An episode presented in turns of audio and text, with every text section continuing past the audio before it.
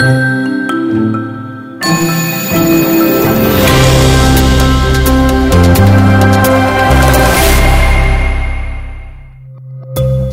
und herzlich willkommen zu einer neuen Folge des JMU Podcast. Heute sprechen wir über die Universitätsbibliothek Würzburg. Und dazu zu Gast ist Dr. Hans-Günther Schmidt, der schon seit 2001 an der Unibibliothek Würzburg tätig ist und diese seit 2016 leitet. Wir sprechen über die Geschichte und besonderen Schätze der UB, über das Bibliothekswesen an sich und welche Aufgaben tagtäglich bewältigt werden müssen. Wir sprechen auch über die Digitalisierung und darüber, wie der Betrieb während Corona aufrechterhalten wird. Wegen der aktuellen Pandemie zeichnen wir unsere Interviews per Videocall auf. Sollte es dadurch zu Verlusten in der Audioqualität kommen, bitten wir Sie dies zu entschuldigen. Wir hoffen bald in den regulären Betrieb zurückkehren zu können und wünschen Ihnen bis dahin viel Gesundheit und alles Gute. Hallo Dr. Schmidt und herzlich willkommen im JMU Podcast. Es freut mich, Sie begrüßen zu dürfen. Wie geht es Ihnen denn heute?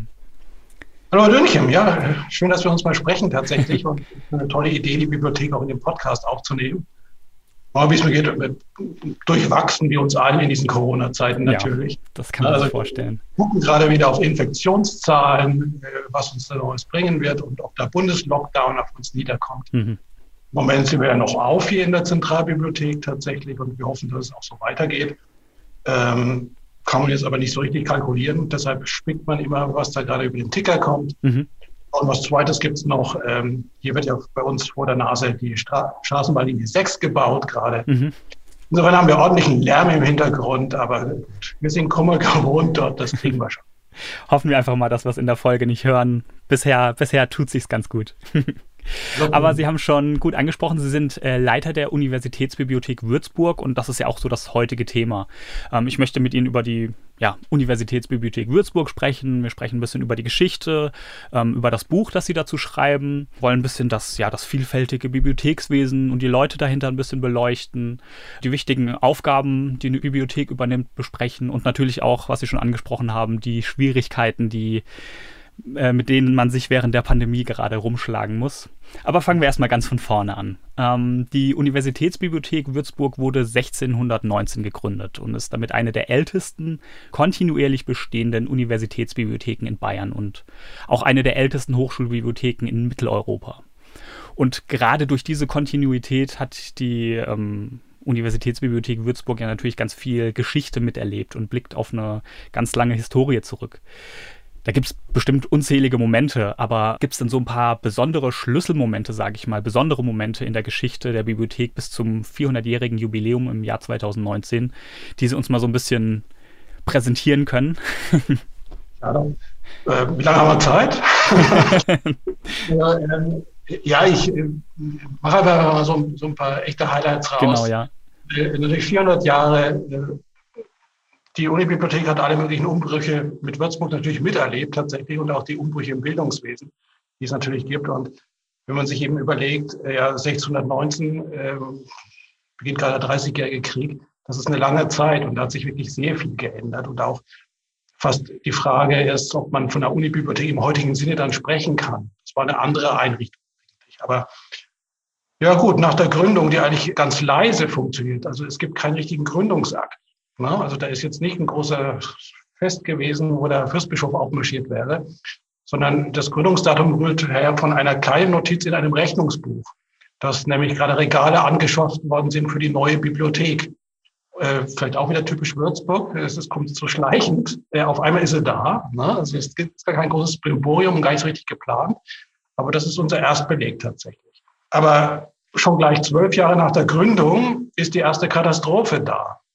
Und äh, das ist der 30-jährige Krieg dann eben, der schon anzitiert worden ist. 1631 erobern die Schweden Würzburg. Ja, und sie erobern die Bibliothek gleich mit. Ja? Also äh, sie haben heute in Uppsala, in Strängnäs, in Stockholm, in verschiedenen schwedischen Universitätsorten Bücher aus der alten Bibliotheca Academica, Herbi Polensis, der Würzburger Unibibliothek der ersten. Das war halt Kriegsbeute damals, tatsächlich. Also gleich abruptes Ende nach gut zwölf Jahren. Das ist ein relativ schlechter Stand, muss man sagen. Und ähm, von der hat sie sich dann auch lange nicht erholt. Also so läuft das manchmal. Mit Optimismus gegründet und dann gleich das. Dann aber lange Wiederaufbauzeit, so erstes äh, Viertel des 18. Jahrhunderts. Dann kommt sowas wie eine Neugründung, der zweite Anlauf eigentlich zur Bibliothek. Und sie bekommt dann am Schluss 1724 ein erstes eigenes, ja, Gebäude kann man nicht sagen, aber eine, eine Raumfolge unten in der alten Universität, also Neubaukirchenumfeld, da wo heute die juristische Fakultät drin ist. Auch ein bisschen improvisiert, also ein, ein, eine offene Loggia, ein Wandelgang zum Innenhof zu. Der war eigentlich mal so mit Rundbögen offen. Der wird einfach abgemauert und dahinter kommt dann die erste Bibliothek. Und ähm, Balthasar Neumann macht das, eine seiner ersten Baumaßnahmen hier, der spätere große Residenzbaumeister. Und äh, die Planung stammt tatsächlich von ihm. Und äh, den Raum gibt es auch heute noch, wiederhergestellt nach dem Bombenkrieg. Das ist der Vorraum zur, Vorraum zur Neubaukirche dann. Also wenn da irgendeine Festivität ist, kommt man da eigentlich durch. So mit so einem äh, Kreuzrippengewölbe, ein großer Raum dort. Da war früher die Bibliothek tatsächlich drin. Mhm. Und zum ersten Mal eben ein eigenes großes Geviert, wo die Bibliothek dann beheimatet war. Vorher war die auf einzelne Räume verteilt im Gebäude. Gut, und es gab auch einen ersten jetzt äh, hauptberuflichen Bibliothekar dann dort. Der hatte dann zwar immer eine Professur im Nebenamt, aber Johann Siegler und dann äh, Johann Georg von Eckert, äh, das waren die ersten zwei Bibliothekare, die da auch wirklich greifbar sind hier. Und ähm, insofern, da gibt es dann unseren Berufsstand da zum ersten Mal, scheint mhm. er auch. Also zweite Etappe. Dritte, da wo wir unseren Altbestand her haben, äh, Säkularisation 1803. Ähm, die Klöster und Stifte werden aufgelöst und von Napoleons Gnaden gibt es ein neues bayerisches Königreich. Und wir werden sozusagen Büchererbe, Kriegsgewinnler. Die ganzen Bibliotheken der Klöster aus dem mainfränkischen Raum kommen zu uns in die Universitätsbibliothek. Damit werden wir dann Erben dieser literarischen Kultur letztlich so seit dem achten Jahrhundert hier. Und bis heute ist das ein besonderer Signum dieser Bibliothek. Äh, sie heißt bescheiden Universitätsbibliothek. Woanders heißt sowas Staats- und Universitätsbibliothek oder Universitäts- und Landesbibliothek. Bei uns ist es aus historischem Zufall bei der bescheidenen Unibibliothek geblieben. Aber wir haben ganz herausragende Altbestände.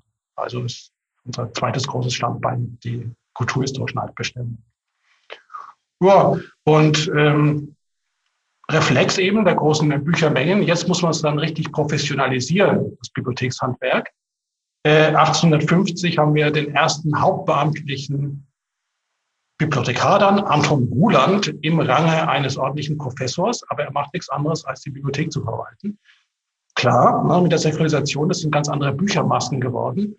Die Bibliothek im 18. Jahrhundert noch, das waren so 20.000 äh, Bücher. Das ist nicht viel eigentlich. Ne? Also heute haben wir 3,6 Millionen äh, hier in der Zentrale. Und ähm, das sind natürlich andere Verhältnisse gewesen. Aber nach der Säkularisation sind dann so 100.000 Bücher und es geht nicht mehr so nebenher. Jetzt braucht man also einen Hauptbeamtlichen. Und in Deutschland war das tatsächlich auch der erste hauptamtliche Bibliothekar der. Also da waren wir Schrittmacher in der Professionalisierung von unserem Berufsstand ist wahrscheinlich so positiv, ne? Bestände erwachsen, äh, jetzt wird es eine richtige äh, Institution hier. Naja, dann eben 1945, wie bei allem in Würzburg, Bombardierung der Stadt und damit auch Bombardierung der Bibliothek. Und äh, sehr einschneidend, kommen mehrere Volltreffer und äh, was mal früher 500.000 Bände dann waren, nämlich noch 1944, das sind auf einmal dann nur noch knapp 100.000 Bände und das ist nur der gerettete Altbestand, der ausgelagert war. Im Gebäude selber war alles kaputt, alle Räume waren kaputt. Man hat dann 1948 mit einem improvisierten Raum wieder angefangen dort unten. So, aber man fängt eben auch wieder an. Ne, das ist eben auch so ein Signum äh, von Bibliotheken. Wie kleinen Terrier werden wieder die Bücher zusammengerafft und man versucht wieder einen improvisierten Lesesaal herzustellen und man gibt nicht auf und man fängt wieder an zu sammeln. Und irgendwie überlebt diese Institution in diesen 400 Jahren immer wieder. Gab schon vorher, ja, eben die Schweden waren da und man hat wieder angefangen. Die Preußen haben 1866 die Bibliothek mit beschossen äh, im äh, deutschen Bruderkrieg zwischen den Preußen und den Bayern und den Österreichern. Sie macht weiter und eben auch 1945, wo ja viele gedacht haben, das war's jetzt dann und äh, wie kann man überhaupt nochmal neu anfangen? Nö, man fängt wieder an. Gut, und ja, sozusagen vorletzte Etappe, wenn ich, äh, sagen wir so jetzt mal einbiege, es dauert ja immer länger, aber Sie sehen, ich komme ins Plaudern. So. Ähm, 1981, da wo ich jetzt im Moment gerade sitze, wo wir das äh, Gespräch jetzt hier gerade führen, 1981, äh, zum ersten Mal kriegt dann die Bibliothek ein eigenes großes Gebäude. Das ist diese Zentralbibliothek hier am Hubland. Und sie kriegt noch einen tollen Baumeister dazu. Also das Gebäude hat ja schon eine gewisse architektonische Qualität. Der Herr von Branca hier äh, tatsächlich, äh, wie so eine Bücherburg auf dem Gegenhügel von der Festung Marienberg dann. Und das ist für die damalige Zeit ein riesiger Schritt hier. Vorher waren wir eben also die Universitätsbibliothek unten in der alten Universität, in dem äh, Geviertel um die Neubaukirche herum. Und jetzt auf einmal hat man diese Bücherburg hier oben ganz modern und tatsächlich auch gebaute Demokratie. Also große Lesesäle mit Freihandaufstellung. Jeder kann an den Bestand hin. Man muss nicht mehr wie früher es aus dem Magazin bestellen. Jeder kann sich selbst orientieren. Er wird nicht gefragt, ob er da Zugang äh, haben darf oder äh, wie denn überhaupt die Modalitäten sind. Er kann frei hier reingehen, ganz einfach. Und unkontrolliert, unzensiert, ohne dass sie sich irgendwie ausweisen müssen, äh, groß. Ähm, ja, wenn sie dann natürlich am Leihverkehr äh, teilnehmen wollen, dann müssen sie sich natürlich registrieren. Müssen auch eine Mahnung kriegen, wenn sie sich nicht dran halten. Aber ähm, im Prinzip kann jeder uns dann frei benutzen. Und das ist äh, eigentlich was ganz Tolles, wenn man sich das eben überlegt. Naja, und da kommen wir jetzt gleich schon zum Corona-Thema ja auch ein bisschen mit. Dann eben so ab den 1990er Jahren, dann verstärkt so ab 2000, ähm, Digitalisierung. Also auf einmal kommt da noch was dazu. Bisher war es ja immer so was Körperliches. Da stehen Bücher in dieser Bibliothek und das sind auch Fachleute, die sich darum kümmern. Mhm. Aber jetzt kommt was Unkörperliches dazu. Digitale Medienformen. Die sind auf irgendwelchen Servern auf der Welt verteilt, aber sie können über uns genutzt werden und werden bei uns lizenziert. Also Bibliothek ist jetzt nicht mehr nur ein Raum und eine geordnete Sammlung von analogen Büchern, sondern da kommt was Elektronisches dazu. Den sehen Sie gar nicht, diesen Bestand. Aber Sie nutzen ihn alltäglich. Und das ist natürlich dann eine Riesenerweiterung. Es ist fast eine Revolution des Bibliotheksbegriffs, was da kommt. Und da stecken wir natürlich mittendrin. Mhm. Und Gott sei Dank, dass wir dieses Standbein auch haben. Wir an der ganzen Universität, aber auch darüber hinaus natürlich, ohne die digitalen Medien hätten wir jetzt alt ausgesehen in im letzten guten Jahr hier. Ne? Also man sieht, äh, das Ding wandelt sich tatsächlich, aber es ist dieses unglaubliche Beharrungsvermögen, was in der Bibliothek drinsteckt. Und der Grundauftrag, der wird in den ganzen anderen, über die Katastrophe hinweg, in den anderen Medienformen immer wieder aufrechterhalten. Man sammelt, man bedient Wissenschaft, man bedient eine Öffentlichkeit. Und ja, eine gewisse Demut, man dient, man dient, man dient dem Wissen hier. Also was ganz Schönes.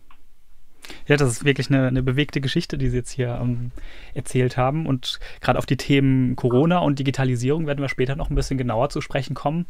Aber ähm, ja, Sie haben es schon erwähnt. Ähm, der Raum ändert sich und in den 400 Jahren ist viel passiert. Und trotz allem waren Bibliotheken ja schon immer ein Ort, an dem Wissen und Informationen zugänglich gemacht wurden.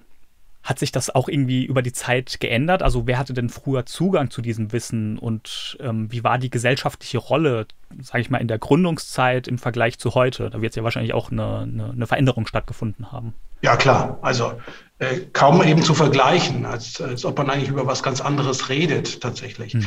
Jemand, der 1619 äh, eine Bibliothek gesehen hat, wenn der heute jetzt hier hergebeamt wäre und würde uns hier sehen, der wäre stark erstaunt natürlich. Ursprünglich ist das natürlich eine Einrichtung nur für die Angehörigen der Universität selber. Professoren haben Zugang und besonders bevollmächtigte Studierende. Der Standardstudierende übrigens nicht. Ne? Also äh, mhm. die Vorlesung ist dafür da, dass die Studierenden Mitschriften machen. Das, das Standardbuch macht sich der Studierende selber. Und die Universität damals ist auch was anderes als heute. Forschung betrieben, man ist, muss aktuell sein. Damals wird eigentlich nur Lehre betrieben. Das wird an der Uni gemacht und es werden Autoritäten gelehrt. Deshalb braucht man auch gar nicht so viele Bücher. Also da kommt man mit 20.000 oder so schon aus, um das ganze damalige Wissen darzustellen. Es sind Klassiker, es sind Autoritäten, die in den einzelnen Fächern da sind. Und äh, so ein fester Literaturkanon wird wieder und wieder gekäut, tatsächlich. Aber die Nutzung, die ist nur auf die Universität selber beschränkt ursprünglich. Es gibt eine, eine Anekdote aus der Geschichte, ähm, äh, gibt einen berühmten, ja, der hat, macht seine Bildungsreise durch Europa, macht der Adel damals so, 1705 kommt er nach Würzburg, er ist ein Franzose, der Sire de Blainville. Und äh, so eine richtige Mitteleuropa-Tour macht er. Und da hört er eben, boah, gibt es eine Universität? Und er schaut sich dann alle möglichen Sehenswürdigkeiten in Würzburg an. Nur eines findet er eben nicht, die Bibliothek. Also kein Mensch in Würzburg kann ihm sagen, wo die Bibliothek der Universität ist. Ja, mhm. so, weil auf dem Marktplatz oder so keiner weiß, wo die ist. Die ist nicht benutzbar für die, die existiert gar nicht. Also ich will jetzt nicht die Hand ins Feuer legen, wenn Sie heute auf den Marktplatz gehen, äh, ob jetzt jeder weiß, wo die UB ist, aber äh, die Chancen stehen deutlich höher, würde ich mal sagen. Ne? Bei 28.000 Studierenden und äh, fast 5.000 Mitarbeitern wird schon einer wissen, wo die ist. Damals eben war das wie eine, ein Geheimkabinett letztlich für die Leute der Universität selber. Naja, das erweitert sich dann eben, also als es den neuen Bibliothekssaal im 18. Jahrhundert gab, dann waren schon Honorationen der Stadt, äh, konnten Geistliche, Lehrer, konnten Zugang kriegen. Aber es war immer noch was sehr Exklusives. Das, was wir heute haben, das kommt so in den 1970er Jahren. Genau, Schlagwort mehr Demokratie wagen, mehr Bildung wagen, Erweiterung der Öffentlichkeit, der Universitäten allgemein, viel mehr Studierende hier. Da kommt das eben, dass jeder bei uns Zutritt hat tatsächlich. Und jeder kann Nutzer werden mit Wohnsitz in Deutschland. Wie gesagt, das hat nur den Hintergrund, dass äh, man auch Mahnungen oder äh, ja, Leistungsbescheide zustellen muss, dann eben im Fall, dass man bei der Benutzung was schief läuft. Und elektronisch kann es natürlich sowieso jeder, der ähm, über VPN hier reinkommt bei den lizenzierten Werken oder bei den gemeinfreien Werken, kann natürlich jeder das nutzen, was wir frei ins Netz stellen. Also ein vollkommen unabgegrenzter Nutzerkreis. Und eben ganz dezidiert bei uns auch, ja, die interessierte Öffentlichkeit. Also man muss nichts mit der Universität zu tun haben, man muss kein Wissenschaftler sein. Jeder, der sich für irgendwie Wissenschaft oder Bildung interessiert, kann bei uns Nutzer sein. Und das ist natürlich was ganz anderes. Also aus diesem kleinen Bücherkabinett sind wir eigentlich so ein riesen Informationsdienstleister jetzt geworden. Und das sind wir heute und das machen wir auch mit Stolz.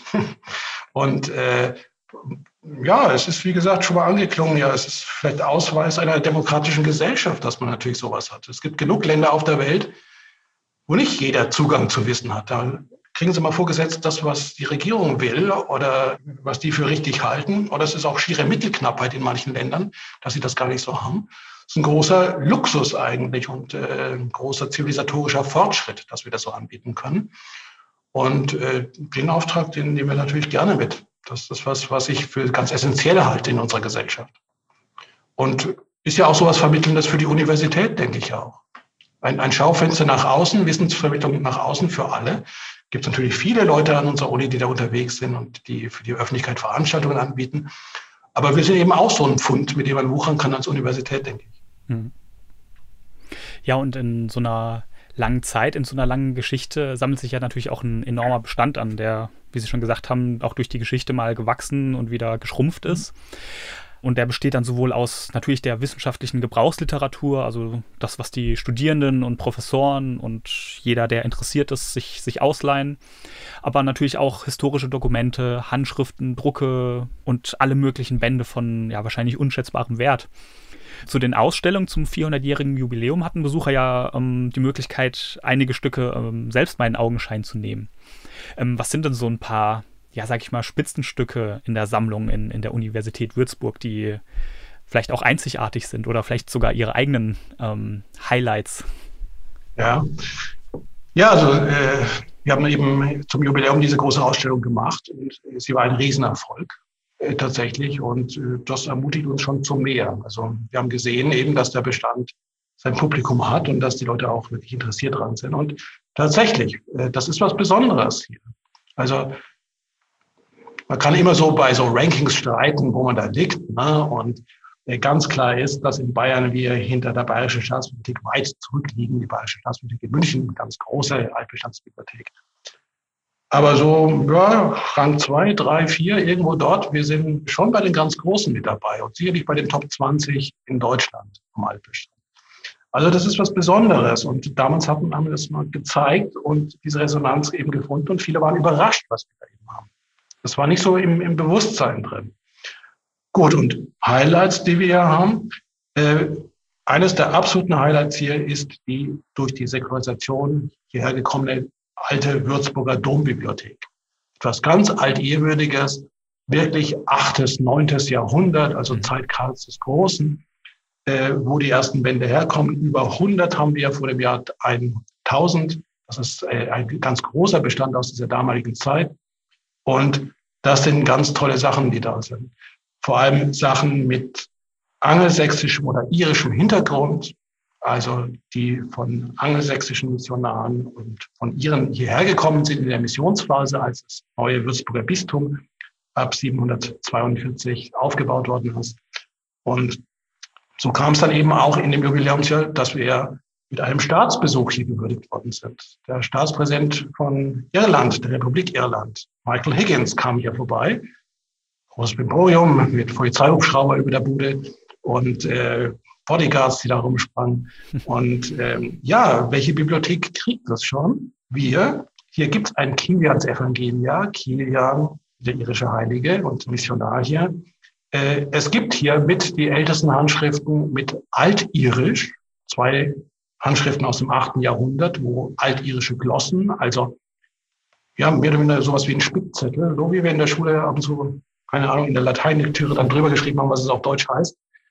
So hat es damals ein Ire gemacht in seiner Sprache und äh, so ist zufällig hier mit das älteste Altirisch authentisch überliefert bei uns.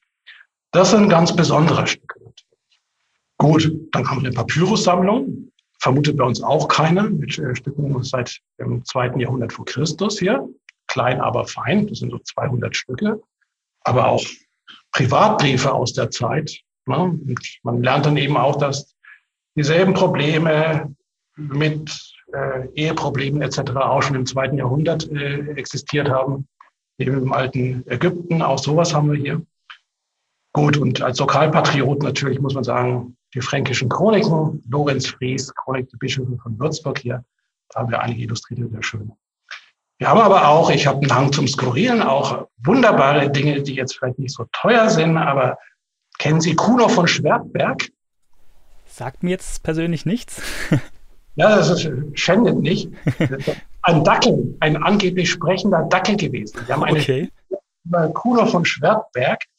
Also, äh, das ist so ähnlich wie bei Loriot. Äh, kennt vielleicht äh, Bello, sag mal, rote Hosen und so. Mhm. Ähm, das gab es schon vorher, in den äh, 1920er Jahren. Ähm, wir haben ein Werk, das haben wir auch digitalisiert. Die Autorin ist schon 70 Jahre tot. Wir konnten das frei digitalisieren im, im Netz. Können Sie über unsere Homepage finden. Äh, das ist die Mathilde von Freitag Loringhofen, die äh, gemeint hat, sie kann eben tatsächlich mit diesem Tier sprechen und äh, das ist da ein Zahlencode, wie oft er dann bellt. Dann kann sie das dechiffrieren, was der Hund sagt. Mhm. Toll, ist natürlich vollkommener Quatsch, ne? aber äh, ein, ein, wunderbares Buch. Äh, äh, wir haben auch Bücher über angeblich äh, Pferde, die rechnen können hier. Und äh, natürlich der ernste Hintergrund ist, ja, man hat mal gedacht, das ist echte Wissenschaft also Tierpsychologie tatsächlich. Hat sich dann als Quatsch herausgestellt, aber haben noch im Bestand und es sind wunderbare Bücher, wo dann äh, so eine Konversation zwischen dem Dackel und der Frau von Freitag Loringhofen äh, dann dargestellt wird. Auch mit Porträts dieses Dackels, auch sehr lehrreich. Also sowas haben wir natürlich auch. Aber jetzt haben wir schon wieder ins Lächerliche gezogen. Nein, wir haben natürlich einen äh, tollen Altbestand hier, wirklich. Äh, wir können die ganze mittelalterliche Mediengeschichte hier in Mitteleuropa äh, darstellen unglaublich schöne illustrierte äh, Bibeln, die wir hier haben aus dem 15. Jahrhundert. Und ähm, ich kann nur sagen, äh, wir planen mal wieder eine Ausstellung. Tatsächlich haben wir jetzt gerade schon begonnen mit den ersten Vorbereitungen. Wird wahrscheinlich jetzt zu der Corona-Bedingung 2024 werden, bis die dann kommt. Aber ähm, äh, das wird nicht das einzige Mal gewesen sein, dieses 2019er Jubiläumsjahr. Äh, wir haben jetzt mal wirklich Lust auf mehr meine, das ist doch schön, wenn man dann auch so eine schöne Rückmeldung bekommt und auch, ist ja wirklich spannend, auch diese Bandbreite um, ähm, mitzukriegen, die da ja. im Archiv liegt sozusagen. Also es kommt wieder nach Ausstellung. Also ähm, äh, wird dann wahrscheinlich äh, eine andere Thematik haben. Da sind wir auf diese ganz alten Stücke jetzt 2019 gegangen, äh, ganz altehewürdigen Dinge und äh, so an der Quelle der literarischen Kultur in Mainfranken dort gewesen. Ähm, da werden wir wahrscheinlich um so ein Wissenschaftsthema herum dann gehen, wo es dann um Glauben und Wissen geht, also äh, äh, Beginn der Wissenschaft dann so in der frühen Neuzeit. Und äh, ein Stück wird es dann wiedergeben, was wir auch im Bestand ja eben hier haben. äh, was wir dann ein bisschen breiter darstellen werden. Das sind die berühmten Würzburger Lügensteine, vielleicht auch bekannt. Mhm. Äh, Versteinerungen, angebliche Versteinerungen, die aber einer der ersten großen wissenschaftlichen Fakes im 18. Jahrhundert waren. Die angeblichen Versteinerungen waren heimlich aus Gips gemacht und in einem Weinberg hier versteckt worden. Und ein Professor hatte seine liebe Not damit, der sie nämlich zuerst mal für wahr gehalten hat mhm. und dann Publikationen äh, äh, dann gemacht hat. Aber das ist eben genau die Zeit, wo sich dann die Wissenschaft ein bisschen selbst ermächtigt oder mit alter Überlieferung umgeht. Und es ist dann auch ganz interessant, eben damals zu sehen, was darf man denn damals an einer Universität, wenn diese Universität in einem Hochstift ist und man doch die biblische Überlieferung im Hintergrund hat und mhm. man jetzt Dinge findet, die da nicht so richtig reinpassen. Wie bewegt man sich da? Naja, ist ja eigentlich auch ein alter, altes Thema und ein aktuelles Thema auch wieder. Was darf man denn heute wie sagen? Was ist politisch korrekt? Äh, äh, wie wird äh, denn heute mit ja, Fake News umgegangen? Äh, es sind alles solche äh, mhm. Themen und äh, da werden wir mal schauen, ob wir in die Richtung mal eine Ausstellung. Sind wir gerade in der Planung. Spannend. Sollte man sich auf jeden Fall schon mal vormerken. Kommt, kommt. Sie selbst schreiben ja auch gerade ähm, ein Buch über die äh, Universitätsbibliothek. Da wird es aber natürlich nicht nur um die Geschichte gehen, sondern auch um das Bibliothekswesen an sich. Ähm, ein paar Sachen werden wir natürlich auch heute besprechen, aber im Buch wird das dann alles nochmal ein bisschen tiefgehender behandelt. Können Sie uns vielleicht mal so einen kurzen Einblick und einen Querschnitt geben, worum es gehen soll, ähm, was man darin erfahren kann und auch äh, wann das Buch dann erhältlich sein wird? Ja, also das ist auch wieder so ein Resultat aus dem Jubiläum. Ich bin halt damals angesprochen worden tatsächlich und das Buch wird eben möglich, weil dafür auch Spender da waren, die gesagt haben, würde ich was spenden, äh, äh, wenn Sie da mal was schreiben. Und es ist tatsächlich so, die Geschichte ist dann eben der Ausgangspunkt. Es gibt keine so durchgehende Geschichte, wo man sagen will, das ist die Geschichte der Würzburg. Es gibt eine alte Studie, die ist aber wirklich uralt, 1904, wo die Zeit bis zur Säkularisation dargestellt worden ist. Otto Handwerker, einer meiner Vorgänger, hat die geschrieben. Und dann gibt es einige Aufsätze, auch von meinem Vorvorgänger Gottfried Melzer hier auf dem äh, Stuhl. Aber so, dass man sagen würde, das ist jetzt, äh, wenn du dich über die Geschichte der Bibliothek informieren willst, das Werk, das gibt es im nicht. Also ist es schon an der Stelle. Aber jetzt bin ich ja mal eben tatsächlich auch Historiker ne, und äh, also insofern vorgeschädigt. Aber man macht es natürlich immer in einer gewissen Perspektive. Ähm, man reflektiert ja in der Geschichte seine heutigen Probleme dann eben auch. Mhm. Und man kann dann eben mal sein Berufsbild reflektieren und die Rolle dieser Bibliothek in der Stadt Würzburg. Und das sind dann eben so Nebenpisten, äh, die ich dann da gerne aufmachen würde. Und das kann ja dann auch ganz aktuell werden. Gerade eben wird ein Hochschulinnovationsgesetz für Bayern diskutiert, wo es dann Anhörungen geben soll im Landtag und dergleichen mehr. Ja, was ist noch heute die Rolle der Bibliotheken tatsächlich? Und was kann man aus dieser Geschichte lernen? Weil der Auftrag ist ja derselbe geblieben äh, wie damals. Wie hat er sich denn gewandelt jetzt? Wie hat sich das Berufsbild auch gewandelt? Und das sind dann eben so Nebenpisten. Und das, was wir eben auch vorne hatten. Diese Bibliothek jetzt heute ist was ganz anderes als vor 400 Jahren. Wie hat sich denn die Haltung zur Bildung geändert? Also ja, offensichtlich ist es keine Elitenbildung mehr. Es ist ja was in der Breite hier. Und die Bibliothek kümmert sich jetzt zum Beispiel ja auch um Schulen. Wir haben extra Programme hier für Schüler oder Sonderveranstaltungen auch für Leute in der Grundschule dort, wenn Kinder einfach was übers Schreiben lernen wollen. Also unser Auftrag ist ja viel breiter geworden. Und ich finde, das kann man ruhig mal darstellen. Und äh, wenn jetzt eben auch der Anstoß dann aus unseren damaligen äh, Ausstellungsbesuchern heraus dann eben so erwachsen ist, will ich das gerne einlösen.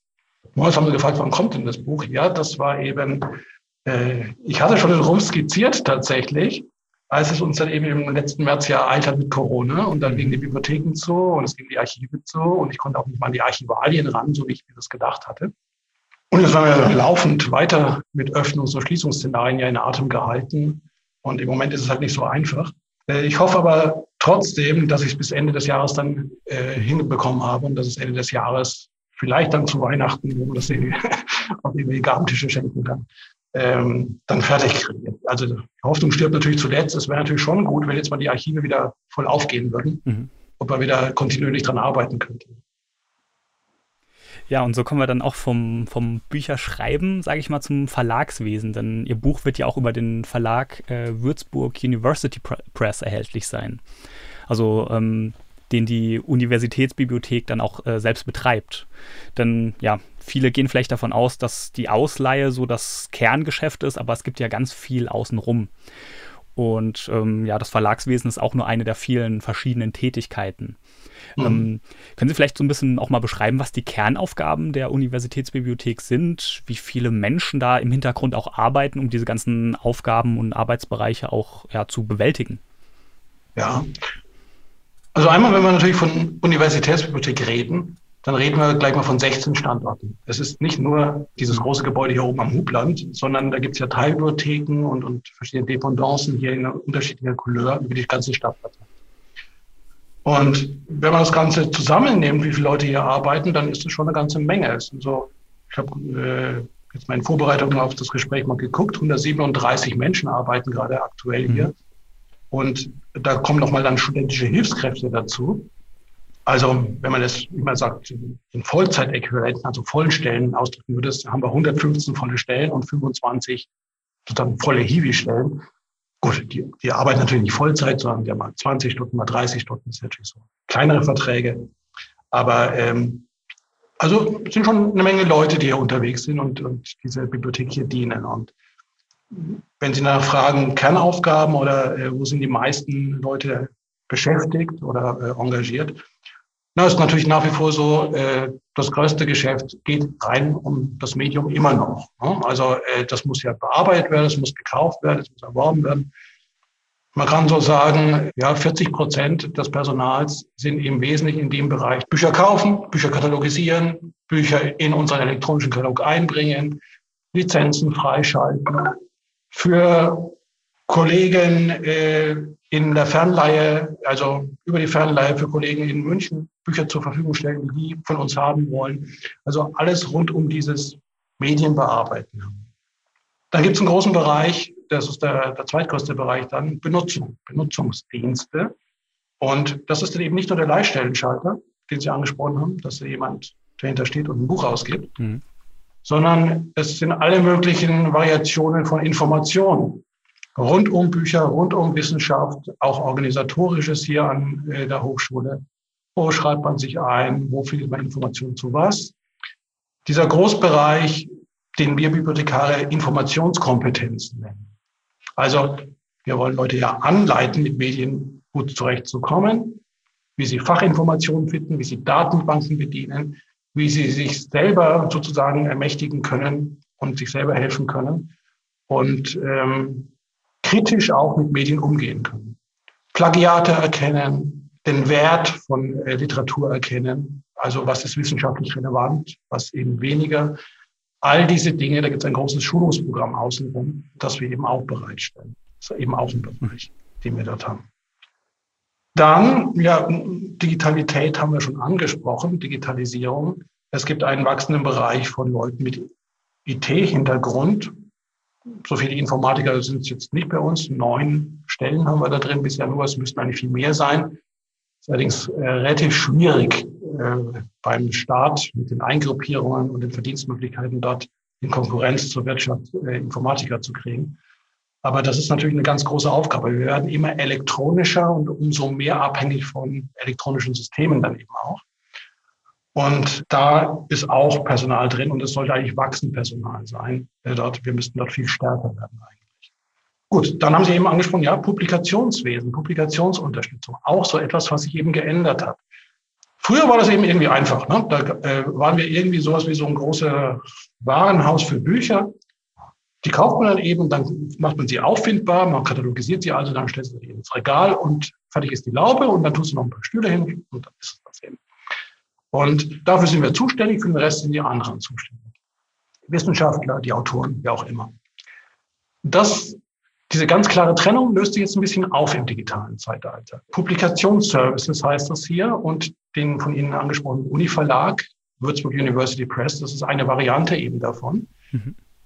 Wir helfen mit, dass diese Publikationen gelingen und wir unterstützen Studierende und Wissenschaftler dabei, wie sie ihre Sachen publizieren können. Ob das eine Dissertation ist, die online gestellt wird, ob das ein Kongressband ist von einem wissenschaftlichen Kongress hier, der schnell veröffentlicht werden soll, der vor allem Open Access stehen soll, also im freien Zugriff, ohne dass sie was dafür bezahlen müssen. Beim Verlag müssen sie ja meistens was bezahlen, mhm. dass er das herausbringt. Dafür sind wir eben auch zuständig. Wir sind also sozusagen so ein bisschen was wie Geburtshelfer dieser wissenschaftlichen Publikation und diejenigen, die sich dann darum kümmern, dass es auch archiviert wird und zugreifbar bleibt. Das ist ja dann auch so ein Problem. Ne? Wenn Sie das Buch ins Regal stellen und jetzt kein Krieg kommt und Sie das auch nicht aufheben, dann ist das da ja da ein paar Jahrhunderte. Das Elektronische müssen Sie dauernd pflegen hier. Und auch das will gelernt sein und da gibt es auch Spezialisten bei uns. Gut, und der letzte Bereich ist natürlich das, was mit dem historischen Bestand zu tun hat. Es gibt Sonderabteilungen hier, die auch wissenschaftlich arbeiten oder zumindest wissenschaftlich angehaucht sind oder sehr stark wissenschaftsunterstützend sind. Die Leute in der Handschriftenabteilung bei Handschriften alte Drucke oder bei der zweiten Sonderabteilung der fränkischen Landeskunde, die sich gerade um ja, Geschichtliches und Kulturelles rund um Franken kümmert. Da sind Leute auch durchaus mit wissenschaftlicher Expertise. Und ja, jemand, der zum Beispiel eine Handschrift katalogisiert nach den in Deutschland gültigen Regeln, das ist eigentlich ein Wissenschaftler, der das macht. Auch wenn er in einer Bibliothek arbeitet. Mhm. Und wenn wir natürlich an dieser Bibliothek als sonstiges Personal geführt werden, nicht als Wissenschaftler. Aber tatsächlich gibt es Wissenschaftler bei uns. Ja. Okay, das ist schon ein super Einblick in, sage ich mal, das Bibliothekswesen. Und wir haben jetzt auch schon ein bisschen in die Geschichte geguckt. Und ähm, wenn wir mal auf, so ein bisschen auf das Berufsbild des Bibliothekars bzw. der Bibliothekarin schauen, wie hat sich das dann auch so in den letzten Jahrzehnten, vielleicht auch Jahrhunderten geändert, wenn wir jetzt auf die heutigen Aufgaben schauen und auf die Vergangenheit? Ja. Schon vorhin äh, kurz gefallen. Ne? Mhm. Am Anfang sind es Gelehrtenbibliothekare, sozusagen Professoren im Nebenamt. Also hier in Würzburg meistens Theologen oder Historiker, die dann nebenher noch die Bibliothek gemacht haben. Mhm. So im 17. Jahrhundert und im frühen 18. Jahrhundert. Und ist ja eben auch klar, wenn Sie sich eben die Bestandsgrößen äh, äh, vorstellen, da braucht er fast keinen Katalog, der wusste ungefähr, wie viele Bücher da stehen und in welcher Ecke welches Buch steht. Ne? Und wenn Sie auch nicht große Ausleihe organisieren müssen, sondern das eben ein Gelehrtenkabinett ist, dann ist der Job natürlich überschaubar, den Sie da haben. Mhm. Ne? Und äh, so waren es eben, wie gesagt, Professoren im Nebenamt erstmal. Und es waren ganz wenige. Der Professor hat dann auch sozusagen zwei Pedelle gehabt, die dann Bücher gepflegt haben oder Bücher etikettiert haben und dann war es das schon. Und äh, erst im 19. Jahrhundert dann mit den hauptberuflichen Bibliothekaren, dann ändert sich was. Dann gibt es auch Katalogkunde und die Kataloge werden größer und ausgefeilter und man mhm. muss auch wissen, wie man Katalogisat anlegt. Und äh, man kann sich nicht mehr auf sein eigenes Gedächtnis verlassen, wo ein Buch steht. Dann muss man es eben wirklich organisieren, ein großes Warenhaus dafür. Und auch die historische Forschung beginnt dann eben in den Bibliotheken. Man muss auch den Hintergrund haben, um das dann richtig einzuschätzen, was man im Bestand hat. Verwalten allein reicht nicht. Gut, und dann, je wie die Bestände eben wachsen, desto technischer wird das, das Ganze dann. Und ähm, es gibt dann auch eben eine Trennung im Bibliothekswesen zwischen den öffentlichen Bibliothekaren und den wissenschaftlichen, mhm. die dann zwei Laufbahnen eben darstellen, wo dann aber auch Frauen gerade ein Feld finden, ein Betätigungsfeld. Äh, damals ganz klassisch, ja, wovon lebt dann eine Frau beispielsweise, die eben nicht heiratet, die alleinstehend bleibt, aber vielleicht als jüngere Tochter einer größeren Familie sehr gebildet ist. Die wird zum Beispiel Lehrerin oder eben auch Bibliothekarin mit so einem äh, Zweig. Und äh, eins der Klischees kommen natürlich, äh, die wie, ja, wie Dreck an uns kleben. Na, also das, das Klischee der etwas mürrischen, zwar sehr gebildeten und, und, und klugen, aber etwas mürrischen Bibliothekarin, irgendwie grau und mit Dutt und die immer nur Psch macht in den Lesesälen und eher ein bisschen unsympathisch rüberkommt. Also sehr seriös, verlässlich, aber extrem organisiert und sowas wie ein Drache. Etwas äh, frostige Stimmung in der Bibliothek. Aber das kommt ein bisschen aus dem damaligen Zeitalter und dem Klischee dort. Und natürlich den Schwierigkeiten, die eben äh, Benutzer, eine Benutzerin hat, die jetzt eben nicht mit den Gegebenheiten oder den Usancen einer Bibliothek vertraut ist und die dann eben erstmal angewiesen ist und dann so eine Bibliothekar halt erstmal unsympathisch. Mhm. Aber da kommt das her und ist ein ganz guter Reflex eben soziologisch. Es ist ein frühes äh, Tätigkeitsfeld äh, für Frauen tatsächlich, was eben auch gesellschaftlich anerkannt war. Im öffentlichen Bibliothekswesen noch stärker als im, im wissenschaftlichen. Aber ähm, das hat sich auch ein bisschen gehalten. Also heute 70 Prozent an der UB äh, der Beschäftigten sind Frauen. Ja? So ein bisschen Frauenberuf geblieben, tatsächlich. Gut. Und wenn es dann eben ganz groß wird, eben als wir hier dann 1981 die große Bibliothek hier bekamen, die Zentralbibliothek, oder überhaupt 1970er Jahre, da ändert sich das Berufsbild noch mal stärker. Jetzt gibt es diese großen Einrichtungen, die auf einmal so eine Infrastruktureinrichtung werden, so, so einen riesen Umsatz dann generieren. Dann werden Bibliothekare sowas wie Ingenieure der Wissensvermittlung sozusagen. Also so Logistiker, also wie eine große Spedition oder wie ein großes Warenhaus, dann ist die Denkweise. Und dann eben ganz äh, im Unterschied zu früher ist fast so ein, äh, ich übertreibe ein bisschen, aber fast so ein antiwissenschaftlicher Effekt ist in den Bibliothekaren dann dran. Ne? Das sind diese Wissenschaftler, die sind immer schwierig, ja, aber äh, wir müssen es organisieren, wir müssen sie effizient machen, wir müssen ressourcentechnisch verhalten. Das muss äh, äh, ganz industriell hier ablaufen. Und also wie gesagt, so Ingenieure der Wissensversorgung hier. Und da ist gar nicht mehr so relevant, ob man mal irgendwann Geschichte studiert hat oder äh, Biologie. Nein, also man, man ist sowas wie ein Betriebswirt in Sachen Buch oder in Sachen Medien. Das ist natürlich auch falsch irgendwie. Ne? Also äh, ganz wirtschaftlich kann es nicht sein. Also äh, wenn es um Wissenschaft geht, dann gibt es auch kein Ersatzprodukt für diese Wissenschaft, die da kommt. Sie brauchen das Werk, Sie brauchen dieses Medium dann dort. Sie können nicht auf ein Ausweichmedium ausweichen. Sie können auch keinen Markt so produzieren, aber man will halt Effizienz hm. da reinbringen. Also beste Effizienz für möglichst viele Nutzer.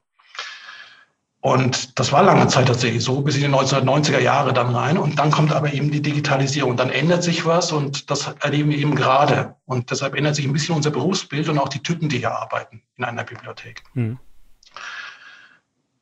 Also einmal von der reinen Verwaltungssicht, wir sind eine effiziente große Umschlagsmaschine, kommt jetzt eben das, was ich vorhin schon hatte, Information, Informationskompetenz. Mhm. Das ist also eine eigene Kompetenz, mit Informationen umzugehen.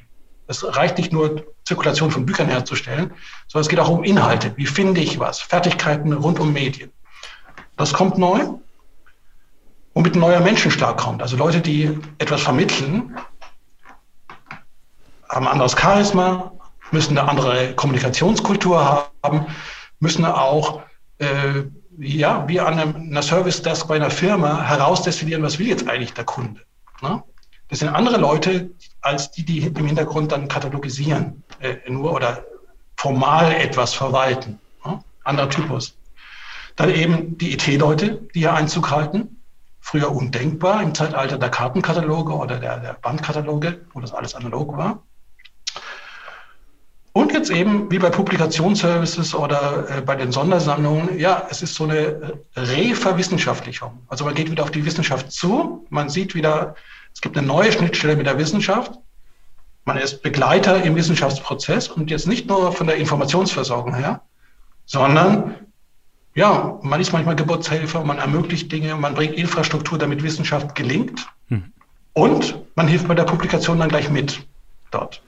Und das sind natürlich dann ganz andere Leute, äh, äh die dann dort kommen. Das sind nicht mehr die reinen Verwaltertypen. Es gibt dann wieder die Wissenschaftsorientierten, wo es ganz wichtig ist, in den USA nennt man sowas Subject Librarian, der also wirklich von dem Wissenschaftsgegenstand eine tiefere Ahnung hat, um zu begreifen, was die Kundschaft will und wie es vermittelt werden muss. Und es gibt natürlich äh, ganz andere Medienkanäle jetzt, zum Beispiel Social Media. Natürlich sind wir auf Instagram, natürlich twittern wir. Auch die Leute muss es geben, die dauernd Content für diese Informationsformen beibringen. Mhm. Und bin sehr froh, dass wir sehr gute Leute dort drin haben, die sich auch sehr engagieren und die auch dauernd dann den Fortbildungswillen haben. Es sind lauter neue Dinge. Alle paar Jahre müssen wir was Neues lernen. Das reicht bei uns schon lange nicht mehr, dass sie einmal als Bibliothekarin oder Bibliothekar ausgebildet worden sind. Sie sind dauernd in einem ja, Wiederbildungsprozess drin. Es kommt dauernd was Neues. Es wird eine neue Sau durchs Dorf getrieben. Man braucht wieder ein neues Tool. Und äh, das macht das Ganze sehr bunt, mhm. aber auch ein bisschen anstrengend zugegebenermaßen. Ne? Also Datenbanken ändern ihre Oberflächen oder Suchlogiken. Mhm. Und wenn sie das natürlich vermitteln wollen, müssen sie das wissen und müssen kapieren, wie man was aus der Datenbank rauskriegt. Ist alles nicht mehr so einfach geworden. Also auch Infrastruktur wird ein bisschen zur Wissenschaft. Hm. Ja, ist ein spannender Wandel, den Sie da ansprechen. Und ähm, Sie haben es jetzt auch schon ganz oft anklingen lassen, die Digitalisierung.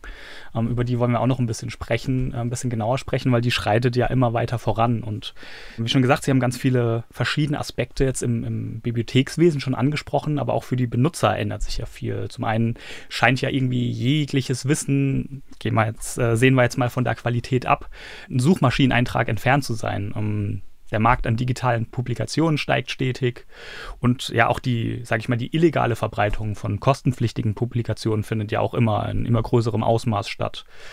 Um nur mal so ein paar Beispiele zu nennen. Vielleicht können Sie da noch ein bisschen tiefer einsteigen, wie sich die Digitalisierung, das Internet auf die ursprünglich analoge Bibliothek denn auswirkt. Ja. Also einmal ist es natürlich eine unglaubliche Komforterweiterung, das Digitale jetzt zu haben und dass das Medium praktisch auf den Arbeitsplatz, an den eigenen Bildschirm kommt. Ähm, also der Komfort ist natürlich unvergleichlich höher als früher für die Nutzerinnen und Nutzer. Für uns ist es ein, ein kleines Problem aber auch, weil die kriegen uns nicht mehr so unmittelbar mit. Also äh, früher mussten die alle durch so eine Tür durch, da stand Bibliothek oben drüber und äh, wenn sie zu den Medien wollten, war das klar, oh, die Bibliothek ist irgendwie wichtig. Ich muss da durchgehen und es ist doch gut, dass es die gibt. So, diese Schwelle gibt es nicht mehr. Und damit haben wir so ein Legitimationsproblem, die kriegen uns gar nicht mehr mit. Und es ist ihnen nicht klar, dass dieses E-Book, dieses E-Journal nicht einfach so auf ihren Bildschirm kommt. Da sitzen die kleinen grünen Männchen im Hintergrund in der Bibliothek und müssen das freischalten und müssen das lizenzieren und müssen das pflegen. Es kommt nicht einfach so. Aber das Bewusstsein, weil es eben so einfach geworden ist, ist nicht mehr da, was da für Aufwand getrieben wird. Und das ist natürlich auch absurderweise so ein Problem von uns jetzt. Also zu vermitteln, wie relevant wir eigentlich hier sind. Äh, jetzt bei Corona äh, ist es den Leuten wieder mal bewusst geworden. Also das ist bei allem Schwierigen, was Corona gebracht hat, so ein Begleiteffekt, der natürlich für uns positiv ist. Auf einmal hat man wieder gemerkt, oh, das ist ja blöd, wenn die zu sind. Ne? Gut, äh, spöttisch gesagt, da teilen wir das Schicksal von Müllabfuhr oder E-Werken oder Wasserwerken. Ne? Man merkt dann, wenn es auf einmal nicht mehr geht. Ne? Aber das ist eben diese Krux beim Digitalen. So, aber jetzt natürlich, äh, all das, äh, was es an digitalen Problemen gibt, kommt da jetzt dann eben auch bei uns an. Also Datensicherheit praktisch. Glücklicherweise haben wir dann die guten Kollegen vom Rechenzentrum hier, äh, die hier eine Firewall haben und dauernd was abfangen, aber klarerweise Zugang zum Netz will vermittelt sein. Authentifizierung muss hergestellt werden. Wer ist denn berechtigt, auf eine lizenzierte Ressource zuzugreifen? Das ist alles nicht trivial hier. Wenn auch unsere internen Verwaltungsprozesse immer an Computern hängen, ja, äh, wir haben hier mit dem Coronavirus zu tun, Computerviren gibt es natürlich auch. Ne? Also man braucht eine Rundumverteidigung für das Arbeitsgerät hier tatsächlich. Ne? Und auch eine gewisse Disziplin im Personal, damit nichts passiert. Dass nichts von daheim zum Beispiel eingeschleppt wird. Datensicherheit also. Dann, ja, Langzeitarchivierung beispielsweise. Wie gesagt, das Buch aus Zellulose oder aus Pergament, das stellen Sie ins Regal. Und äh, wenn Sie dann mal aufpassen, es nicht bombardieren und auch nichts, anzünden oder keinen Wasserschaden haben, dann steht das da eine Weile. Elektronische Medien wollen dauernd gepflegt sein. Und auch das ist Mühe. Und es gibt in Wahrheit noch keine richtige Langzeitarchivierungsstrategie äh, ja, wir speichern redundant, wir versuchen Datensicherheit herzustellen. Wir wissen aber nicht, was auf allen möglichen Verlagsservern passiert und wie gut die auf ihre Daten aufpassen. Wir hoffen, da sie ein geschäftliches Interesse daran haben, dass sie gut darauf aufpassen. Wir wissen es aber nicht. Und ähm, wer schon alles was publiziert hat darüber, dass jetzt angeblich er das perfekte Speichermedium gefunden hat, also äh, man hat auch mal von CDs gesagt, dass sie angeblich 400 Jahre halten und nach 20 Jahren waren sie dann kaputt. Ja, zum Sehen halt. Ne? Da sind wir noch so bei Trial and Error eigentlich im Moment. Also äh, ein großes Thema dort. Aber dann eben auch, ja, äh, Sie sagen, das ist alles da im Netz. Das, das stimmt natürlich auch und es ist eine riesen Drehscheibe für Information, aber natürlich auch eine Drehscheibe für Mist. Ne? Also äh, Fake News, unglaublicher Schwachsinn, äh, Pseudowissenschaft. Ähm, das filtern zu lernen ist eben eine neue Aufgabe auch. Deshalb eben Informationskurse. Äh, da gibt's Handhaben und Mechanismen, wie man drauf kommen kann, ist aber nicht so einfach. Und ja, der Google-Bot findet fast alles, Aber dann finden Sie mal die relevante Information in den Trefferlisten, die Sie da rauskriegen. Also auch eine Suchmaschine will gelernt, durchschaut und manipuliert sein, um dann ein Ergebnis zu liefern, das Ihnen wirklich nützt. Weil Ihnen nützen nicht 25.000 Treffer, durch die Sie sich einzeln durchtanken. Ähm, also jedenfalls mir nicht. Also es mag Leute geben, äh, komische Art von Humor möglicherweise, dass, dass man da Spaß dran hat, ich nicht. Also muss man damit umgehen lernen tatsächlich. Ähm, ich will damit eben nur sagen, also es ist nicht alles Gold, was glänzt mit diesem Digitalen. Es ist so unglaublich komfortabel geworden, aber es gibt neue Probleme dort, die wir früher gar nicht so hatten. Und äh, das Relevanzkriterium ist eben ein neues, das wir früher nicht so hatten. Wir haben die zentralen Werke gedruckt im Regal stehen gehabt und dann war das gut. Und wir wussten, wenn von den Kernverlagen es kommt, dann ist es auch die relevante Information für jetzt zehn Jahre. Digital ändert sich andauernd irgendwas Neues. Und was ist jetzt wirklich relevant und wer publiziert wo? Ähm, Verlagswesen ist geradezu explodiert. Mittlerweile kann, Sie können in jeder Garage einen Verlag aufziehen, wenn Sie wollen. Und ob Sie einen relevanten Autor haben oder nicht, ja, das sagt Ihnen eben nicht die Suchmaschine am Schluss. Und insofern macht sie das Geschäft auch wieder bunter, aber viel, viel schwieriger. Sie brauchen ganz andere Leute dann hier als früher. Auch da wieder, es ist nicht getan damit, dass sie irgendwas katalogisieren. Nee, äh, es sind dauernd fluide Formen in der Digitalität. Und eine Webseite ändert sich dauernd, ein elektronisches Lexikon ändert sich dauernd. Hm? Es gibt multiautorielle Gebilde, also auf einmal sind da 20 Autoren dran, die an irgendeinem Nachschlagewerk oder an irgendeiner Wissensplattform mitbosseln. Und dann wissen sie auch urheberrechtlich gar nicht, wer ist denn eigentlich verantwortlich dafür? Wer haftet denn für die Qualität von dieser Information? Also das geht vom Hundertsten ins Tausendste. Also eher komplizierter geworden in unserem Job. Und wer jetzt mal drüber nachdenkt, müsste eigentlich kapieren, das ist eigentlich eine ziemlich anspruchsvolle Aufgabe jetzt geworden. Und wer wirklich meint, es ist nur das Verwalten von Medienressourcen hier, der ist echt voll auf dem Holzweg. Also äh, der Kern von unserem Beruf geht eher in diese Richtung interpretieren, vermitteln, werten, das äh, Wertvolle vom, vom Mist filtern tatsächlich, zielgruppenspezifisch sein. Mal ganz nach vorne gedacht, ja, auch Wissen eben für die Kundschaft dann individualisieren. Also ein Beispiel, ne, also heute werden alle Leute durch den OPAC durchgedrückt, also die da was recherchieren bei uns in, in unserem Katalog. Das ist eine Oberfläche für alle, dann müssen die Leute darauf eingedrillt werden, dass sie die auch ordentlich bedienen können. Und dann hofft man, sie kommen damit zurecht. Das ist eigentlich eine relativ einfache Sicht auf Informationsrecherche. Ne? Normalerweise müssten wir viel zielgruppenspezifischer sein. Und so wie Sie auf Ihrem Smartphone verschiedene Apps eben sich runterladen, weil Sie eigentlich nur da und da informiert sein wollen und den Rest gar nicht haben wollen, um dann eben auch Zeit zu sparen und präzise zu sein. Eigentlich müssten wir bei unseren Oberflächen mit unserem OPAC oder mit unserer Website äh, auch in die Richtung denken. Also viel individualisierter auch die Zugriffsinstrumente bauen. Ein Physiker wird garantiert relativ wenig interessiert sein an den Dingen, die ein Theologe sucht. Und insofern, also da ist ein Riesenaufgabenfeld und es dreht sich fast alles um Digitales dann tatsächlich. Und die klassischen Formen aber bleiben uns trotzdem. Ne? Das ist eine Aufgabenerweiterung, die wir haben, eine ganz massive. Trotzdem bleiben ja die alten Handschriften, trotzdem gibt es nach wie vor gedruckte Bücher, trotzdem gibt es Wissenschaften, die nach wie vor analog arbeiten, natürlich hauptsächlich. Aber diese Spannbreite, die ist riesig geworden im Laufe der Zeit jetzt. Stecken wir gerade drin. Ich mache allerdings sowas gerne. Also ich äh, habe ja hier mal Digitalisierungszentrum mit aufgebaut. Das sind eigentlich so meine Kernthemen die mich so richtig interessieren vom Job her tatsächlich. Mhm. Da komme ich ein bisschen her. Ja, sehr spannendes und zukunftsträchtiges Thema auf jeden Fall auch. Und ähm, ein anderer Aspekt in der Digitalisierung, den ich wirklich interessant fand, war, dass man im Zusammenhang mit der Digitalisierung ja oft vom beschleunigten Leben spricht. Also mhm. man ist oft abgelenkt auch durch Smartphones, was jetzt auch beim Lesen, Schreiben oder Lernen nicht, nicht gerade hilft. Und viele Menschen und besonders Studierende schätzen da ja auch den, die Räume der Bibliothek, so als, als ruhigen Rückzugsraum, als Lernraum. Wie wichtig ist denn diese Funktion heute noch? Jetzt natürlich mal abgesehen von Corona, wo das nicht stattfinden kann. Und wie hoch ist denn so die Nachfrage nach diesen nach diesem Raum der, der Bibliothek? Ja, also ist etwas, ähm, äh, was auch nicht so wahrgenommen wird. Äh, es steigt. Na, äh, da würde man eben erstmal sagen, absurd doch, so alles digital. Äh, was, was wollen die da überhaupt? Und äh, ja, ja, die, die an die Ressourcen einer Bibliothek dran wollen, die sagen immer, brauchen wir noch gar nicht mehr. Ja? Die reale Nachfrage sieht ganz anders aus. Äh, das, wonach die Studierenden als erstes gefragt haben hier, als Corona-Lockdown war, war, wie geht es jetzt mit den Arbeitsplätzen weiter? Und ähm, äh, das ist eben eine Qualität, die diese klassische alte Tante-Bibliothek immer mitgebracht hat.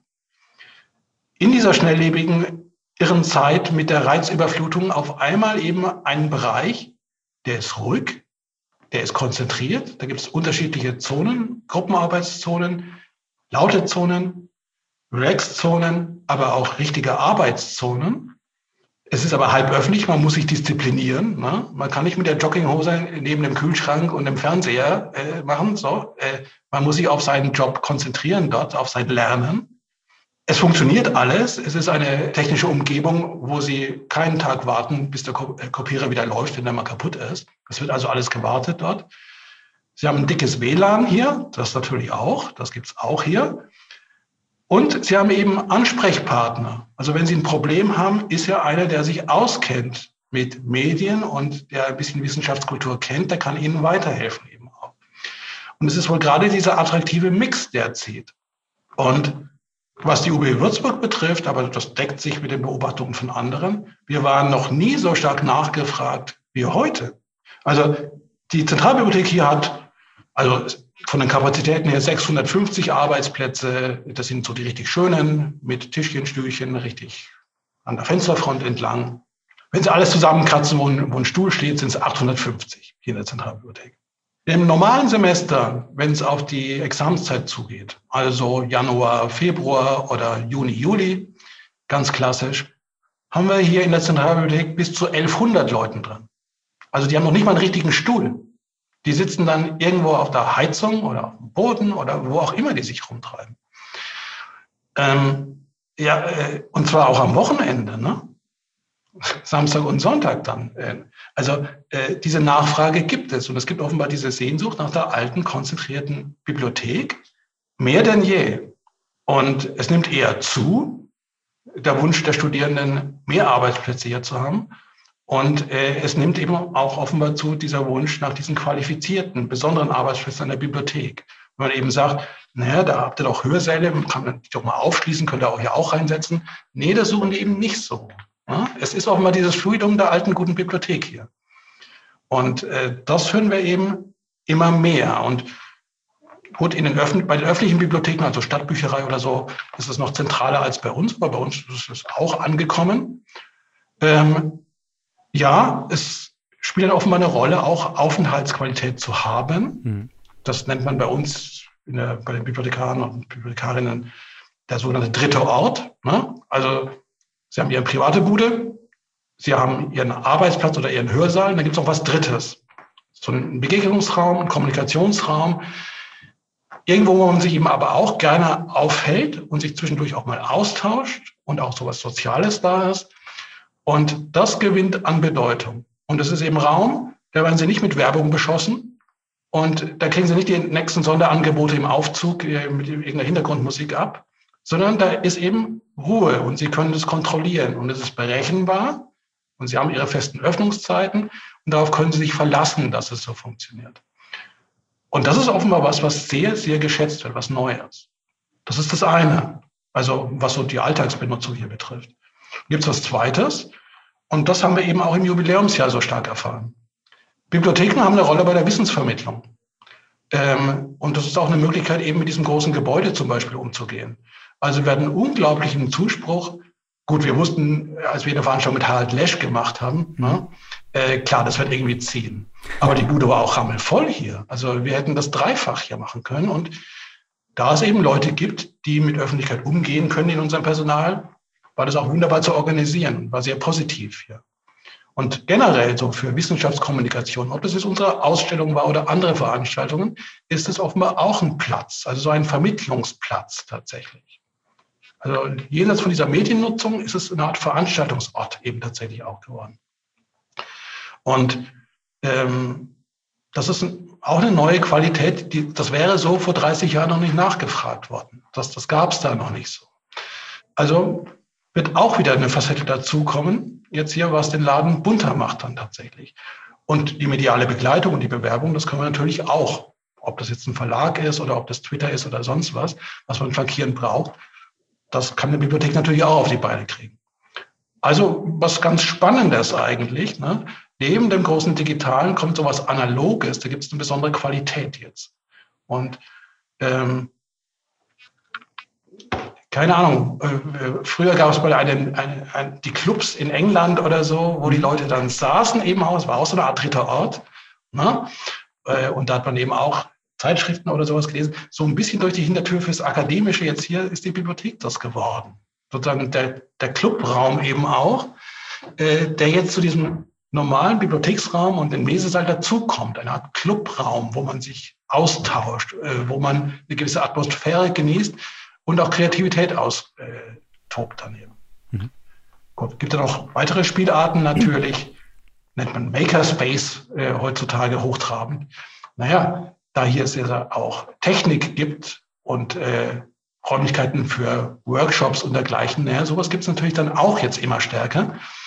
Ob das jetzt ist im digitalen Bereich, eigene Digitalisierungsprojekte planen oder Arbeitsgruppen, die selber irgendwas ausarbeiten wollen jetzt hier. Auch da ist die Bibliothek eine Bühne. Also unsere Gruppenarbeitsräume sind bei dem normalen Semester, wenn wir jetzt mal keine Corona haben, äh, unglaublich beliebt. Die sind total schnell weg hier und sind eigentlich dauerbelegt. Hm. Also auch diese Gruppenarbeitsformen, das ist auch was Neues, was es hier gibt, was es früher so in dem Maße nicht gab.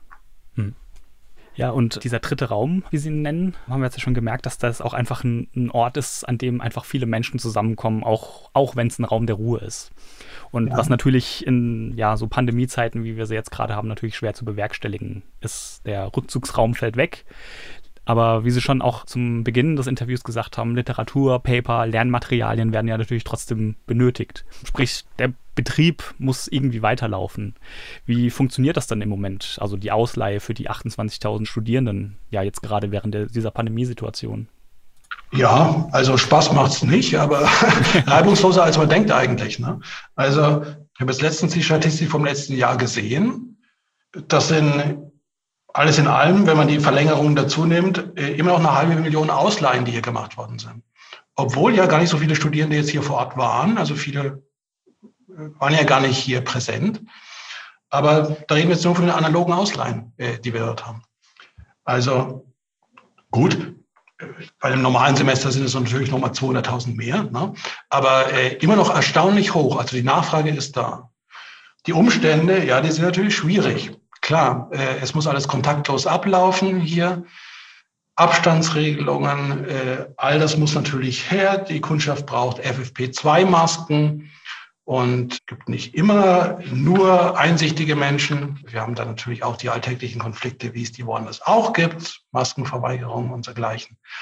Aber im Großen und Ganzen läuft es gut, äh, tatsächlich. Und die Menschen hier, die gerade die Studierenden, haben sich sehr stark dran gewöhnt. Sie haben sich darauf eingelassen jetzt auch und sind eigentlich sehr diszipliniert. Mhm. Ähm, kann ich nicht meckern. Also äh, dieses äh, Studierendenbashing mache ich nicht mit. Äh, ich habe sehr gute Erfahrungen eigentlich jetzt gemacht. Ähm, das läuft gut. Und es ist jedem bewusst, dass es eine Ausnahmesituation ist.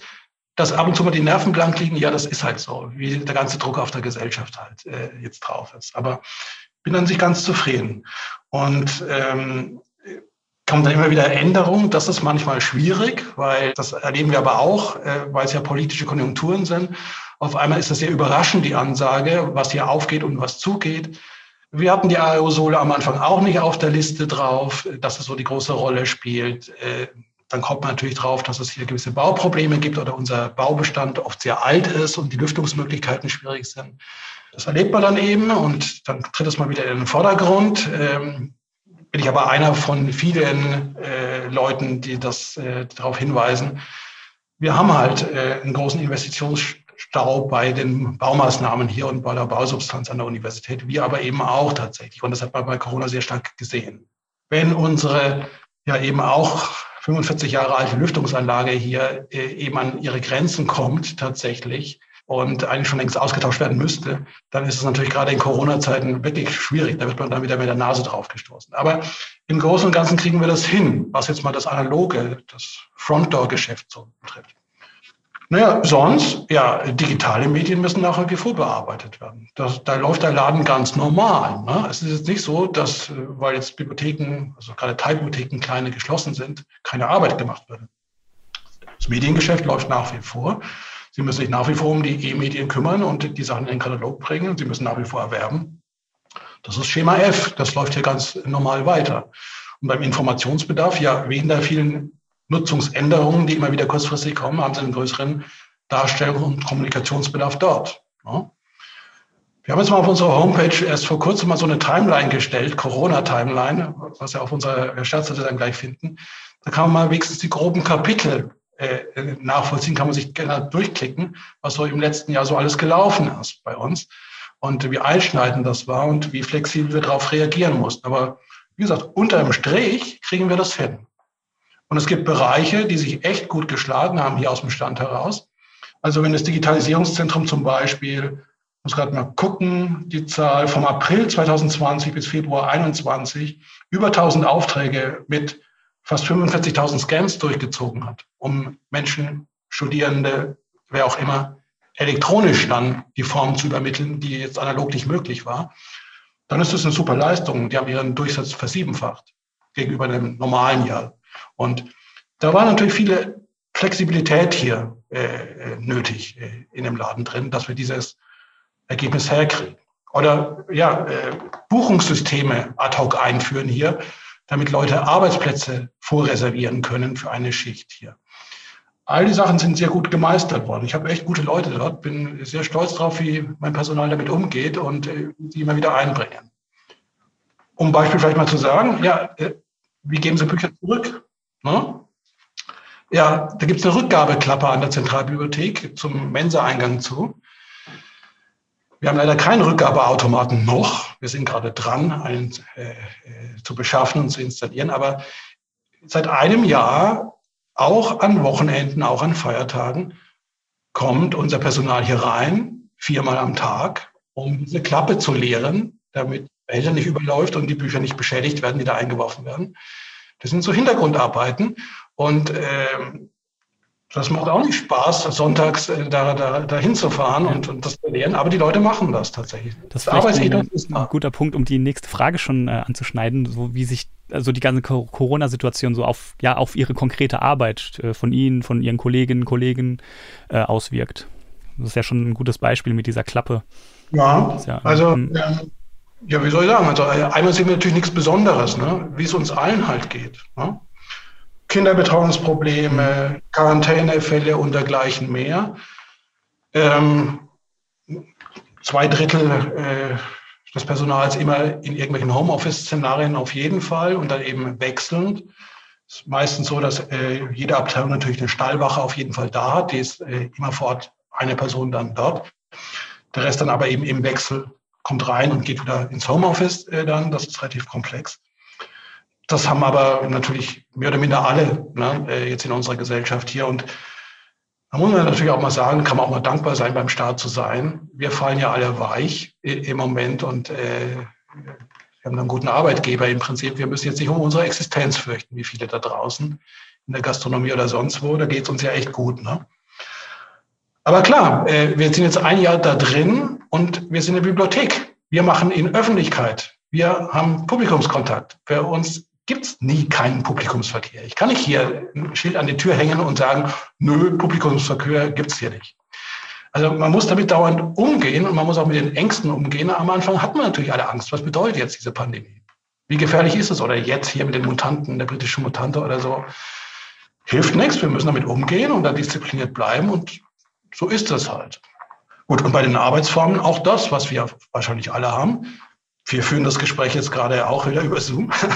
ähm, äh, ja, es, es, muss ja irgendwie so klappen. Genau, ja. Homeoffice, virtuelle Zusammenarbeit über solche Plattformen wie Zoom oder wie MS Teams, Präsenzregelungen, ähm, überhaupt so viele Arbeitsgänge wie möglich elektronifizieren, alles digitalisieren, was irgendwie geht, gemeinsame Laufwerke nutzen, über VPN auf unsere Systeme von außen reinkommen. All das ist jetzt an der Tagesordnung natürlich. Und ja, es fehlt natürlich nach wie vor, und das können wir nicht kompensieren, die Besprechungsformen, die wir normalerweise hier drin haben, das Kreative, äh, gerade bei IT-Entwicklung oder so, das geht uns schon ab. Mhm, das Miteinander. Ist ans Durchhalten jetzt eine Herausforderung, ehrlicherweise. Und es wäre schon gut, wenn wir jetzt mal ans Ende vom Tunnel hier kämen. Äh, es zehrt schon an den Nerven und äh, das Standvermögen aber trotzdem, meine Leute sind immer noch gut. Also ich, äh, kein böses Wort. Also sie schlagen sich gut in der Situation hier und versuchen das Möglichste hier. Und ich kann verstehen, wenn manche Nutzer mit uns nicht äh, zufrieden sind hier, aber es sind halt die Rahmenbedingungen. Ne? Äh, wie gesagt, don't shoot us, we are only the piano player. Äh, es ist halt so, wir, wir, müssen halt das Spiel spielen, was uns vorgegeben wird und das Stück. Und äh, wir können an Infektionsschutzmaßnahmen oder Regelungen, die da kommen, nichts ändern. Aber ich kann immer versprechen, wir versuchen das Möglichste daraus zu machen, was wir hier mit unserer Technik und, und unseren Einrichtungen so herstellen können. Und das Maximale, was möglich war, wir eigentlich immer gebracht. Und dass es trotzdem nicht reicht, es ist uns bewusst. Aber das gilt natürlich für unsere ganze Hochschule. Das sind keine echten Semester, die wir hier erleben. Es ist keine studentische Kultur. Mhm. Es ist was anderes jetzt hier und dann müssen wir halt alle durch. Hilft ja nichts. Ja, dann kommen wir doch zum, zum Ende hin, vielleicht noch auf ein, ein bisschen auf einen Ausblick in die Zukunft. Ähm, Sie sind ja als Leiter der Bibliothek natürlich ganz nah dran. Und natürlich, Corona ist jetzt ein Problem, was uns wahrscheinlich noch ähm, eine Weile begleiten wird, hoffen wir natürlich kürzer als länger. Aber was sind denn andere Herausforderungen, Ziele? Sie haben schon die, die Ausstellung angesprochen, die Sie planen, ähm, die für die Universitätsbibliothek Würzburg so in den nächsten Monaten, vielleicht auch Jahren anstehen, gerade mit vielleicht auch Blick auf Digitalisierung oder was auch immer gerade bei Ihnen aktuell ist. Ja. Also, da kann man mal sagen, bei allem Gemaule und allem Schwierigen bei Corona eine Sache hat es natürlich gebracht hier. Ne? Man guckt präziser auf die Dienstleistungen, die man hat und auch auf die Defizite, die man hat. Und äh, was wir einigermaßen versuchen hinzukriegen, ist, äh, aus der Not eine Tugend zu machen. So, wir haben es ja schon geschildert, diese Probleme bei den Ausleihsystemen eben gesehen und eben auch die Tatsache, dass in vielen Teilbibliotheken ja gar keine sind. Das sind Präsenzbibliotheken in der Regel gewesen. Und jetzt ist eben eine Notausleihe über Papierleihscheine meistens eben dort mal improvisiert worden. So, in der Zentralbibliothek führen wir gerade erfolgreich ein RFID, also eine kontaktlose Selbstverbuchungstechnik. Mhm. Und hinter den Kulissen wird schon aktuell mit RFID jetzt ausgeliehen. Also wir haben komplett umgestellt und demnächst werden Sie das dann können. Es wird wohl Juni werden. Dann können Sie hier selbst verbuchen. Sie brauchen keine Leihstelle mehr. Sie müssen nicht an dem Schalter irgendwas verbuchen lassen. Sie können es selbst machen. So wie bei großen Geschäften wo sie einfach nur noch an äh, die Kasse gehen und äh, es wird automatisch eingelesen. Dann müssen sie noch ihren Ausweis dann in der Maschine tun, damit es auf ihr Konto verbucht wird und dann ist es das. Und sie können dann auch rund um die Uhr zurückgeben und über eine RFID-Rückgabestation, so ähnlich wie bei einem Bankautomaten dann, ihr Buch zurückgeben und dann wird es einfach zurückgebucht, rund um die Uhr, ohne irgendwelche Servicezeiten. Da sind wir dran. Zentralbibliothek soll eben, wie gesagt, im Juni fertig sein. An vier dezentralen Standorten wird es auch gerade eingeführt. Das mhm. werden also dann auch Ausleihbibliotheken werden. Also hier am Hubland, Anglistik, Germanistik, Romanistik beispielsweise, die sind gerade eben dabei, das zu machen. Wittelsbacher Platz, Teilbibliothek Wirtschaft ist gerade in Planung. Das wird dann also ein ganzes Ausleihsystem werden. Und ja, der Punkt ist dann wirklich auch systemverändernd. Wenn Sie diese Ausleihsysteme überall haben, können Sie auch dorthin natürlich dann perspektivisch ein Buch bestellen. Sie müssten nicht mehr hoch ans Hubland zu kommen, um was aus dem Bestand des Hublands einsehen zu können. Also das ist schon klar Technik, aber in weit unter der Haube Strukturveränderung, die da Corona sehr stark beschleunigt hat. Hatten wir auch vorher auf der Liste natürlich, aber klar, ne, wenn Bibliotheken geschlossen sind und der Bestand nicht groß bewegt wird, dann ist es die Chance, solche RFID-Tags, solche kleinen Einkleber in den Bestand reinzukriegen. Und ja, eine halbe Million Einheiten hier an der Zentralbibliothek sind so jetzt schon behandelt worden und wir sind in der Endphase. Das wird klappen zum, zum Juni, denke ich. Gut, angesprochen hatte ich auch, ja, Sanierungsbedarf, wie eben Lüftungsanlagen, wie Belüftungsmöglichkeiten, das ist natürlich aufgepoppt jetzt. Ne? Mhm. Wo wir immer gedacht haben, naja, das ist nicht so wichtig, ne? sagen wir mal, schlechte Luft im Sommer drin oder so, äh, das schafft schon noch die alte Lüftungsanlage. Nee, da wissen wir jetzt mal relativ präzise, dass gerade in der Zentralbibliothek diese Anlage abgelöst werden muss. Ist auch ein Finanzierungsproblem, klar. Ne? Aber da sind wir eben dran, also Thema Sanierung der Zentralbibliothek. Und auch wieder Thema aus der Not eine Tugend machen. Wir äh, renovieren und überarbeiten gerade die, das Foyer, die Halle, die Eingangshalle im Erdgeschoss, äh, die große. Da ist im Moment eine große Baugrube. Äh, da wird tatsächlich dann neu möbliert werden und es werden mehr Arbeitsplätze reingebaut werden und auch Gruppenarbeitsmöglichkeiten rein. Also Thema eben dritter Ort, Attraktivierung äh, der Zentralbibliothek sind wir dran. Und es geht natürlich, wenn es keine Corona-Fälle bei den Baufirmen gibt, hatten wir jetzt auch schon, dass sie dann eben nicht zum Termin erscheinen hier. Aber äh, da kann man jetzt ohne den Benutzungsbetrieb so arg zu stören, jetzt mal tätig werden. Und da sind wir eben dran. Gut, dann ein Riesenproblem, aber das hat jetzt nichts mit Corona zu tun. Das ist ein Langfristproblem, was die UB schon seit 30 Jahren vor sich her schiebt. Ein Magazinproblem. Wachsende Bestände, wenn Sie mir reinkaufen, irgendwann haben Sie ein Raumproblem. Und wenn eben die Räumlichkeiten nicht wachsen, haben Sie auf jeden Fall ein Magazinproblem irgendwann. Und da müsste was dringend passieren. Unsere Magazine sind voll. Es gibt keine Kapazitäten mehr nach vorne. Und auch da haben wir gerade ein relativ baufälliges Magazin, das dringend ersetzt werden müsste wird ein Großthema werden, ganz bestimmt. Gut, was haben wir noch? Jetzt kommt schon wieder ins Erzählen. Also Sie sehen, es sind tausend Baustellen, äh, die da kommen. Ne? Ja, Digitalisierung haben wir eben genannt. Wir müssen da stärker werden. Ob das die Publikationsservices sind, ob das unser Digitalisierungszentrum äh, ist. Ähm, beispielsweise, ganz aktuell, haben wir gerade Vorstellungsgespräche für eine Stelle geführt dazu. Ähm, auch die Teilbibliotheken sollen ertüchtigt werden, dass sie auch an diesen Digitalisierungsservices stärker teilnehmen können. Da stehen in den Teilbibliotheken ja auch Scanner. Da kann man auch Sachen digitalisieren und direkt verschicken an Kunden. Bisher läuft es noch so, dass wir alles, wenn aus einem analogen Buch ein Scan gemacht werden soll, das läuft über unser Bücherauto, was immer rumfährt, von der Teilbibliothek hoch zum Digitalisierungszentrum in der Zentralbibliothek. Den wollen wir uns sparen, damit wir noch effizienter werden und noch schneller beliefern können dann. Das ist in der Pipeline zum Beispiel, das Digitalisierungssystem daraufhin anzupassen, dass man also von Mandanten, also auch dezentral einliefern kann in eine Verteilungsplattform dann. Ähm, was haben wir noch? Ähm, äh, ein neues Portal kommt für den Altbestand, äh, wohl im Juli.